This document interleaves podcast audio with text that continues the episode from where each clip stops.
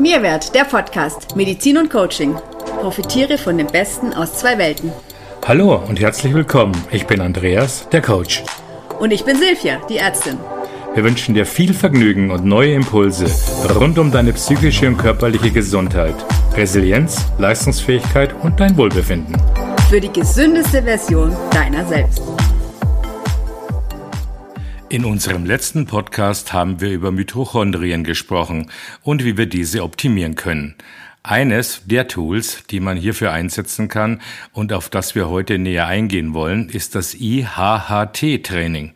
Hier steht IHHT für Intervall Hypoxie Hyperoxie Training, also ein Höhentraining, das man schon relativ lange aus dem Leistungssportbereich kennt. Im Profibereich hat Höhentraining schon eine lange Erfolgsgeschichte, spätestens seit den Olympischen Spielen 1968 in der hochgelegenen Stadt Mexiko. Eine besondere Art des Höhentrainings ist also auch die IHHT. Aber mal ganz von vorne. Was genau bedeutet Intervall-Hypoxie-Hyperoxie-Training, liebe Silvi? IHHT oder manchmal auch IHT, das bedeutet einfach, dass wir Intervall, also in Intervallen, in bestimmten Zeitintervallen, Hypoxie, sprich weniger Sauerstoff, wie auch Hyperoxie, das wäre dann vermehrt Sauerstoff, oder wenn es IHT heißt, auch Normoxie, also normale Luft einatmen. Ja, und das immer im Wechsel. Und ähm, abhängig vom Klienten eben, dass er auch mehr Sauerstoff bekommt oder dass er wieder in die Normoxie kommt. Aber das Entscheidende ist, dass wir immer wieder pro Intervall weniger Sauerstoff zur Verfügung gestellt bekommen. Also wir haben ja in der Atemluft knapp 21 Prozent im Idealfall Sauerstoff. Der Rest ist Stickstoff und dann gibt es noch so ein paar kleine Sachen. Und im Übrigen ist das eben immer so. Also wir haben ja immer 21 Prozent in der Atemluft, also auch auf 3000 Meter. Allerdings, was sich verändert, ist eben der atmosphärische Druck. Und wenn wir jetzt zum Beispiel auf dem Mount Everest sind, dann haben wir nicht weniger Sauerstoff in der Luft, sondern wir haben eben nur ähm, nicht mal ein Drittel des Luftdrucks oder so, wie wir es eben hier unten haben. Und dadurch haben wir das Gefühl, dass dieser Sauerstoff eben weniger ist. Und das machen wir uns eben bei der IHHT zunutze. Das heißt, wir machen eine sogenannte normobare Hypoxie.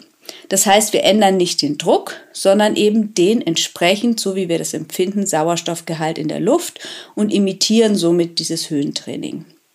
Also das Prinzip ist, wir filtern mit einer Membran Sauerstoff aus der Luft raus und diese sauerstoffreduzierte Luft wird dann eben über eine Maske eingeatmet. Und das Ganze erfolgt eben in Intervallen.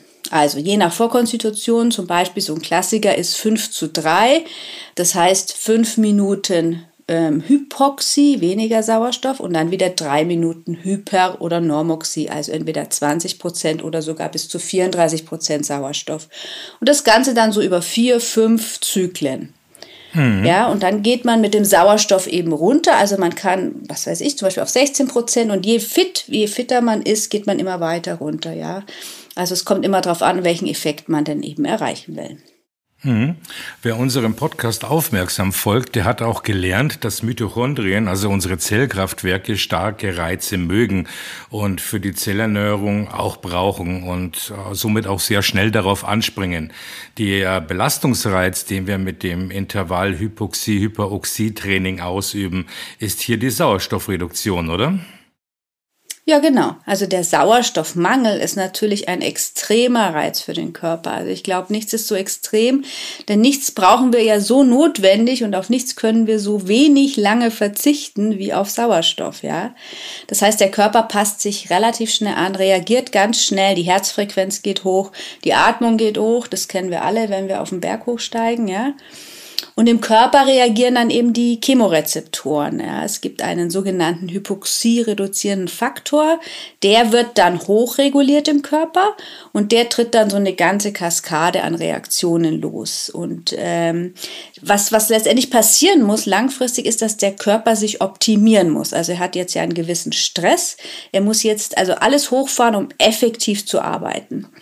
Also unsere Energieproduktion, und da sind wir eben bei den Mitochondrien, also die Produktion von Energie, von ATP, Adenosintriphosphat, wie wir gelernt haben, muss in diesen äh, Mitochondrien jetzt hochgefahren werden, um das Ganze zu optimieren. Und wir haben ja in jeder Zelle Mitochondrien, ja, also das heißt, alle Zellen werden sozusagen angesprochen und die werden vor allem, die, die, die schon sehr stark sind, werden eben zur Teilung angeregt, damit die noch mehr ATP produzieren können.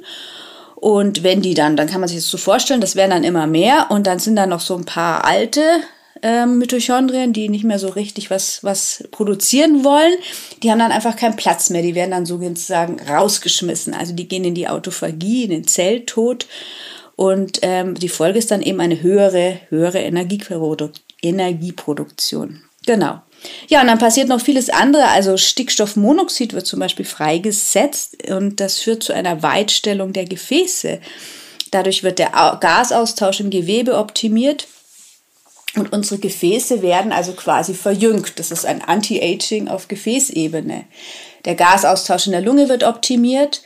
Und äh, letztendlich kennt man ja Höhentraining schon sehr lange. Also die Griechen haben schon ihre kranken Menschen in die Berge gebracht und gemerkt, ja, denen geht's ja besser, wenn wir die da hinbringen. Oder äh, ich glaube, ähm, Davos ist ja auch schon immer bekannt als Höhenluftkur. Und ich glaube, Thomas Manns Zauberberg ist es schon beschrieben worden, ja. Ähm, dann Einfluss auf den Stoffwechsel. Also der Stoffwechsel wechselt durch diesen Sauerstoffknappheit schneller um auf Fettstoffwechsel und kann dadurch viel Energie regenerieren oder generieren, nicht regenerieren, generieren. Und der eingeatmete Sauerstoff, den wir noch haben, ist ja noch was da, der wird dann effizienter genutzt. Herz wird gestärkt. Es gibt äh, inzwischen die ersten guten Studien darüber, dass sich ein Herz schneller erholt nach Herzinfarkt wenn eine Therapie mit sauerstoffreduzierter Luft durchgeführt wird im Anschluss.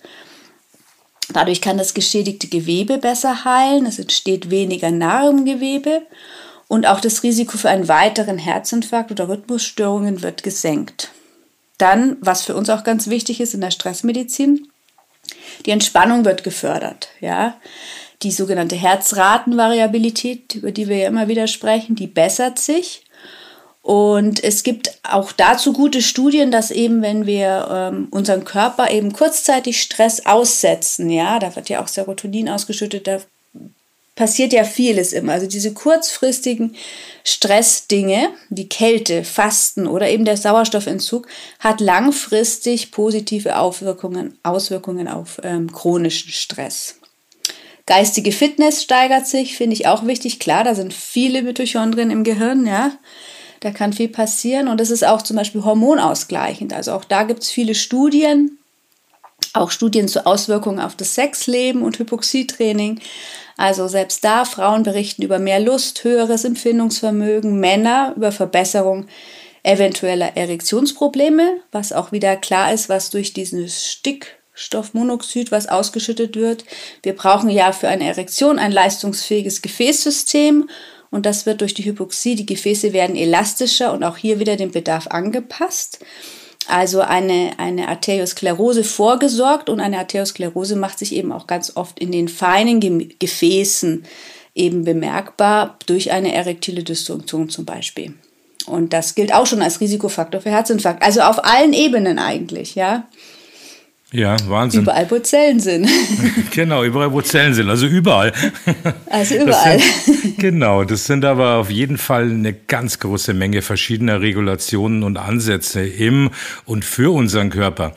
Darf ich dich an der Stelle mal bitten, für unsere ZuhörerInnen kurz zu erklären, für wen du aus deiner Erfahrung heraus denkst, dass sich das IHHT besonders gut eignet? Gibt es da Krankheitsbilder oder Personengruppen?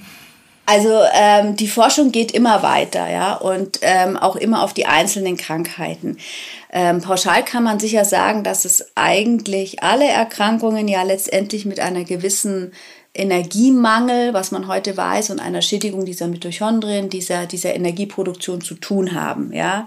Und ich meine, dieses Energiethema kennen wir ja auch schon lange aus alternativen Heilmethoden, ne? zum Beispiel der TCM eben da redet man immer von dem Qi und der Lebensenergie, aber das ist eben entsprechend bei uns hier in der, in der westlichen Medizin eben dieses ATP und die Mitochondrien. Und da ist immer der Beginn. Wenn ich keine Energie habe äh, in irgendeinem Organsystem, dann ähm, entsteht Krankheit, ja.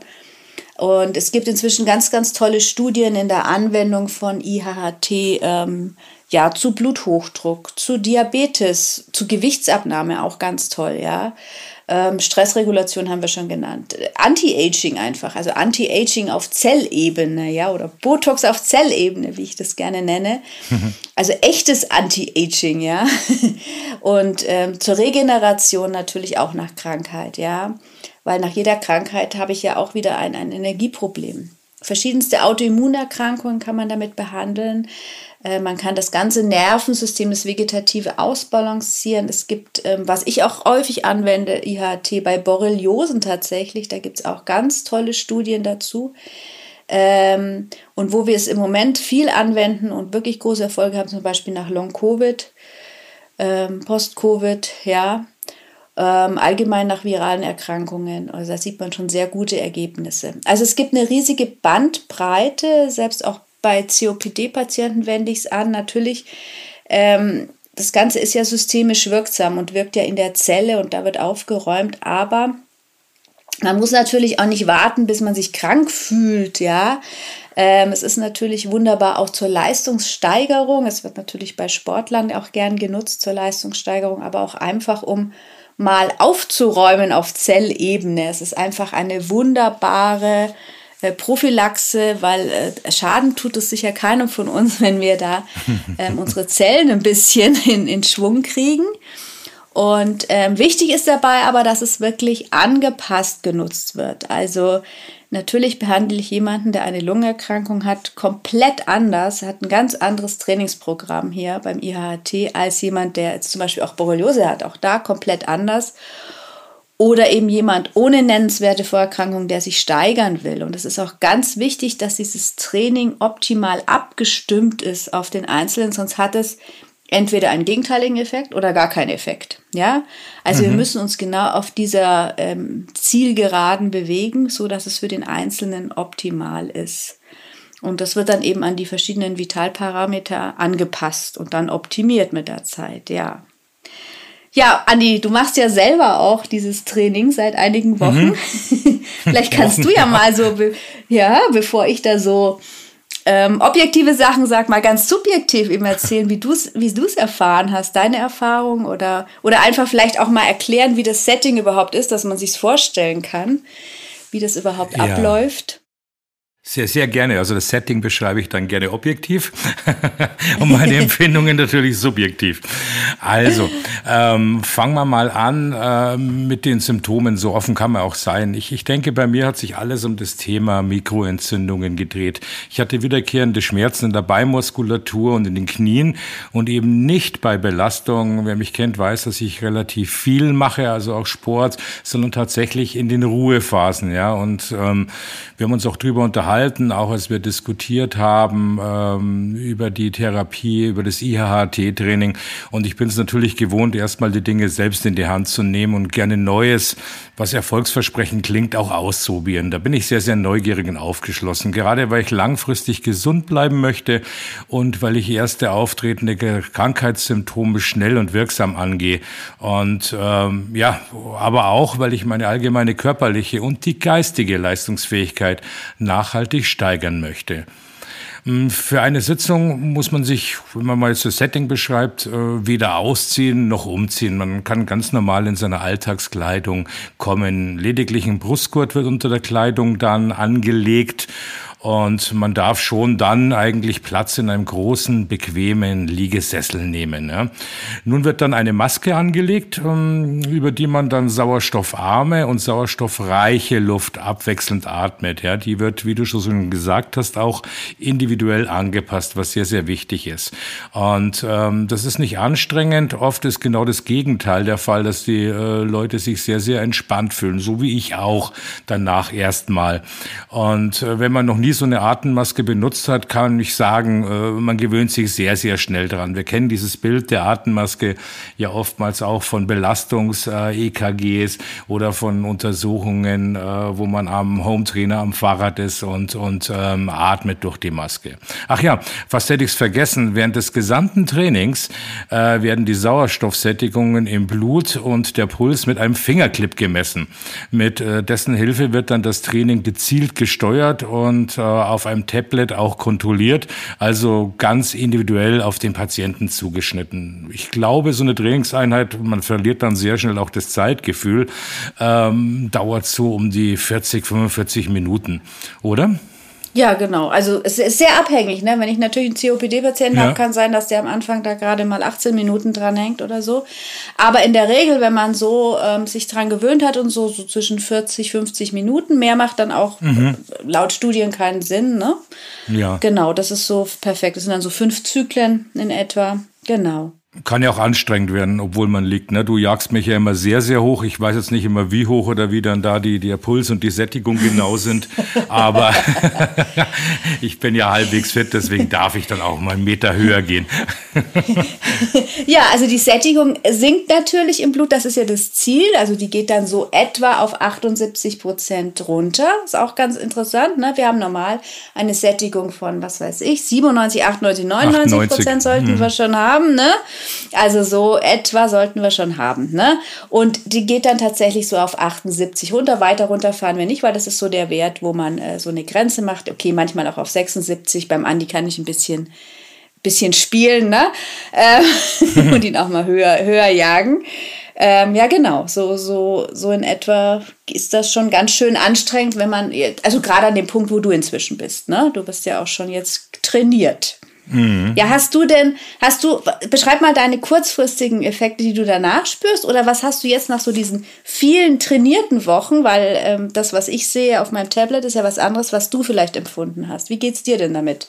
Ja, lass mich mal so formulieren. Das begann eigentlich schon am Anfang, ja, mit der ersten Sitzung. Ähm, es gibt so einen ganz besonderen Kick beim Hypoxietraining. Während der Anwendung, also wenn man die Maske aufhat und bequem da liegt, gibt's plötzlich so einen Moment, ähm, ja, das ist so ein Magic Moment. Man könnte es fast sagen, der hat so ein bisschen auch Suchtfaktor. Ne? Denn genau beim Wechsel von Hypoxie, also der Sauerstoffuntersetzung, Sättigung zur Hypoxie, der Sauerstoffüberversorgung, sinkt bei vielen Menschen noch der Sauerstoffsättigung im Blut kurzfristig ein klein wenig weiter ab. Und genau diesen Abfall spürt man ganz deutlich, fast als wäre man benommen oder man spürt sein Körpergewicht nicht mehr. Und das macht äh, es etwas ganz Besonderen. Ganz offen gestanden, äh, ich warte sogar manchmal mal drauf beim Atmen, weil ich merke ja, wenn ich weniger Sauerstoff bekomme oder wenn ich mehr bekomme, ich merke es an meiner Atmung, ob ich tiefer atme, schwerer atme. Und ich warte immer auf diesen ganz besonderen Moment, in dem ich mich dann, nennen wir es mal so, total schwerelos im Kopf fühle. Ja, das ist so das Gefühl, das man da auch sagen kann. Weiter kann ich berichten, dass man sich, obwohl man nicht körperlich trainiert hat, weil man ja bequem da liegt, sich tatsächlich am Abend wirklich müde und ausgepowert fühlt. Bei mir ist es ähnlich vergleichbar, als hätte ich äh, am Nachmittag eine schöne, lange, intensive Mountainbike-Tour hinter mir gemacht. Also man merkt es schon körperlich und dass der Körper sich jetzt erholt, regeneriert und im Körper etwas ähm, passiert. Und was ich noch sagen kann, ähm, ich bin da überzeugt davon, dass es auch so ist. Ich fühle mich nach den Sitzungen, nach der Therapie geistig viel leistungsfähiger und auch viel frischer. Und das nicht nur für einen ganz kurzen Zeitraum. Bist du schon mal eingeschlafen beim ähm, ein, zweimal ganz kurz äh, weggenickt, aber dann durch die Atmung rausgerissen worden. durch also die ich schlafe tatsächlich inzwischen regelmäßig ein. Also ich wache erst wieder auf, wenn das Ding vorbei ist. Liegt sicher daran, dass ich es immer spät abends mache. Finde ich aber ganz spannend. Okay. Am Anfang konnte ich das nicht. Ich schlafe richtig äh, ein. Genau, so empfinde ich das. Und ähm, ja, also inzwischen ist es so, dass ich es gerne auch, also dieses Klarheit im Kopf kenne ich auch, dass ich es oft in der Mittagspause tatsächlich nutze und danach wieder fitter bin. Ja, das spricht doch für die ähm, Entspannung, äh, die man dabei ja. empfinden kann, ja, wie das auf die Entspannung im Körper auch wirkt. Ja, aber ich muss sagen, ich kann mich noch erinnern, als ich das erste Mal an diesem Gerät war und dann wurde ich gleich sehr hochgejagt, weil der mir das, äh, weil ich natürlich ausprobieren wollte. da war das dann ein richtiges Kribbeln im ganzen Körper und so. Aber so würde ich natürlich nie bei den Patienten anfangen. Ne? Das läuft natürlich anders ab. Aber es ist unglaublich der Effekt, wie stark er doch ist. Ne? Ja. Also, natürlich werden alle Patienten und alle Probanden hier ähm, die ganze Zeit überwacht. Also wir machen das eben individuell angepasst. Ne? Und ähm, wie gesagt, Anja hat schon gesagt, Sauerstoffsättigung im Blut wird immer kontrolliert. Das geht nicht unter einem bestimmten Wert. Ähm, man kann die ähm, auch ähm, abstimmen. Wir gehen jetzt natürlich immer bis zum Maximum, aber das macht man natürlich auch immer abhängig von der Vorerkrankung und dann kann man das genau einstellen. unter welchen Schwellenwert diese Sauerstoffsättigung nicht fallen sollte.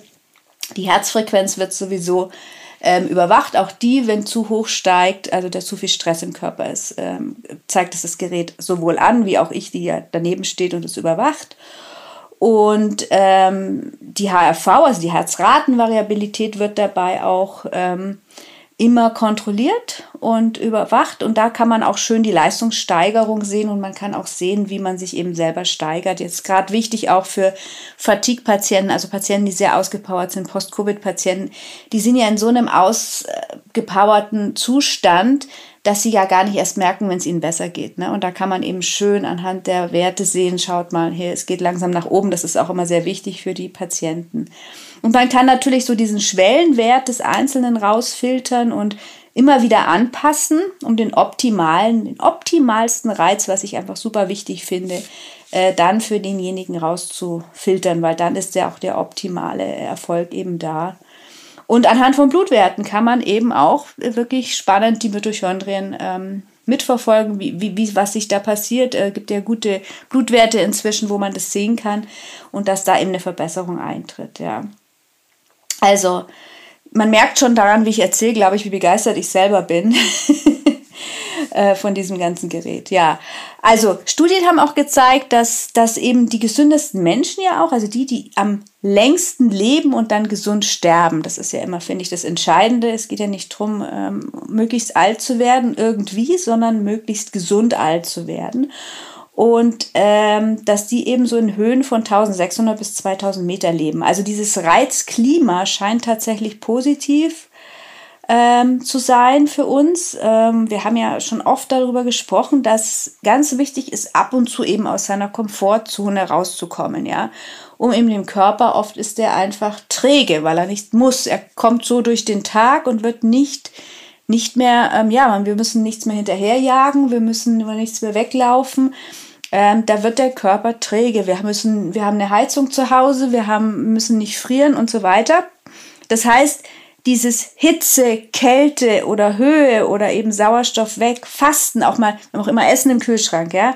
Diese ganzen Dinge sind unglaublich wichtig, um unseren Körper einfach mal aus der Komfortzone und zu seinem Optimum zu bekommen. Also immer so kleine Notfallsituationen, die regen ihn an, das ist super. Ähm, das ist jetzt natürlich keine Therapieempfehlung, ja, sondern einfach nur hm. eine Info. Ja, also immer alles mit dem Therapeuten absprechen. Wir sprechen hier vor allem auch von, von gesunden Menschen. Und ähm, ich spreche ja auch als Privatperson und nicht als Arzt, sondern einfach nur informativ, ja. Ähm, aber es ist für alle Bereiche gut, aber immer individuell bitte beraten lassen. Ne? Aber für Gesunde ist es ganz wichtig, dass man eben immer wieder Kicks setzt. Und das ist auch für Kranke wichtig, bloß da muss man es eben ganz gezielt machen, ja und ähm, das mit der Regeneration in Einklang bringen. Und genau. Aber äh, an sich zum Beispiel bei IHT, was ich ganz toll finde, dass eben das gerade auch wir das nutzen für Patienten, die sich fast gar nicht bewegen können. Ja, also ähm, die, die so ähm, im Fatigue sind, so ausgepowert sind, dass sie einfach zu müde sind, von A nach B zu gehen. Da kann ich nicht sagen, ja, trainier halt mal ein bisschen mehr. Ne? Oder wenn Menschen extrem übergewichtig sind, Gewichtsprobleme haben, da kann ich auch nicht sagen, jetzt gehst du mal eine Runde joggen. Ne? Für die ist es natürlich auch super toll, wenn die am Anfang so passiv trainiert werden können und dann so Stück für Stück langsam wieder in die aktive Leistungssteigerung. Also gerade auch für die ganzen Long-Covid-Patienten ist super, super tolle Therapie, die hoffentlich bald auch von allen Krankenkassen bezahlt wird. Mhm. Absolut, das wäre erstrebenswert. Ja, man kann sagen, dass unser ganzes Leben von der Nutzung des Sauerstoffs im Prinzip abhängt. Das Erste, was wir machen in unserem Leben, ist einatmen, ne, den ersten Atemzug. Und das Letzte, was wir machen, ist ausatmen. Und dazwischen verbrauchen wir Sauerstoff. Denn der Sauerstoff hält unserem Leben und jede einzelne Körperzelle braucht den. Egal, ob wir es für die Leber brauchen, für die Niere, natürlich für das Gehirn, für die Gehirnfunktionen. Die Versorgung und Nutzung muss einfach einfach stimmen. Und es ist sicher sinnvoll, auch auf dünne Luft vorbereitet zu sein, ja, damit jede Körperzelle immer gut versorgt ist. Das ist vergleichbar vielleicht auch mit der Atemtherapie und Breathwork Sessions, die wir anbieten und durchführen. Auch hier arbeiten wir mit dem sympathischen und dem parasympathischen Zustand, je nach Therapieziel, also mit der Aktivierung oder Entspannung über Atemtechniken. Vielleicht doch zum Abschluss ein bisschen Wissenschaft, hm. damit wir mal wissen, was so im Körper noch so abläuft. Also wenn, wenn der Sauerstoff eben knapp wird, dann startet der Körper ja ein Schutzprogramm. Und das ist ja eben, wie, wie du gesagt hast, es, es gibt ja nichts Wichtigeres als Atmen. Ne? Und äh, deshalb ist es so wichtig. Und das ist, dieses Schutzprogramm wird eben durch, habe ich vorhin schon mal genannt, durch diesen Hypoxie-induzierten Faktor, HIV, HIF1-Alpha heißt der. Und ähm, der liefert auch die, eben diese Erklärung dafür, dass wir uns an, an, an dünnere Luft sozusagen anpassen können. Der wird ständig gebildet, zerfällt aber sofort wieder, wenn, wenn eben ausreichend Sauerstoff in der Zelle ankommt. Also und ähm, da gibt es eben auch tolle Studien inzwischen, da weiß man ganz viel. Und sein Ziel ist von diesem, diesem induzieren, Hypoxie-induzierten Faktor ist, äh, dass er an den Zellkern geht und an diesen Genen andockt. Und da sind wir wieder bei der Epigenetik. Äh, der sucht sich praktisch Gene aus, die uns bei einem Sauerstoffmangel helfen können und verändert diese so durch An- und Abschalten. Epigenetik, gab es einen Podcast dazu. ich sehe schon, man, man muss regelmäßig unsere Podcasts hören, dann, es baut aufeinander auf, glaube ich. und der verändert es so, dass unser Körper auch mit weniger Sauerstoff auskommt. Ja? Und das ist eben, ähm, dafür wurde auch 2019 der Medizin-Nobelpreis eben verliehen, eben für die Hypoxie-Wirkung auf Zellen. Professor Greg Semenza war das, oder ich weiß nicht, wie man den ausspricht, ehrlich gesagt. Aber der war eben der Entdecker dieses Hypoxie-Faktors und eben besagter Nobelpreisträger. Und er spricht eben von über 1000 Genen. Man geht davon aus, dass es noch viel mehr sind, die direkt und indirekt auf diesen Hypoxiefaktor ansprechen und beeinflusst werden, also epigenetisch positiv beeinflusst werden. Und da sich dieser Faktor eben immer wieder abbaut, ist es eben sinnvoll, ihn zu trainieren. Also sprich, auf den Berg raufrennen und wieder runter. Oder eben ins, ins IHT-Training gehen, wenn jetzt der Berg nicht gerade vor der Tür ist.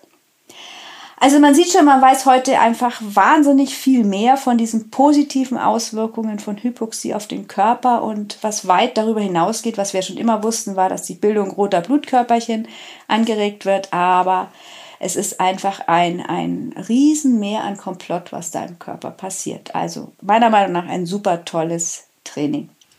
Absolut, da stimme ich dir zu und vielen Dank, dass du uns da so tolle Einblicke auch nochmal gegeben hast. Äh, denn die Wirkung der Hypoxie ist viel umfassender, als man es noch vor ein paar Jahren annimmt. Das ist das Schöne, dass es erforscht wird, sich weiterentwickelt.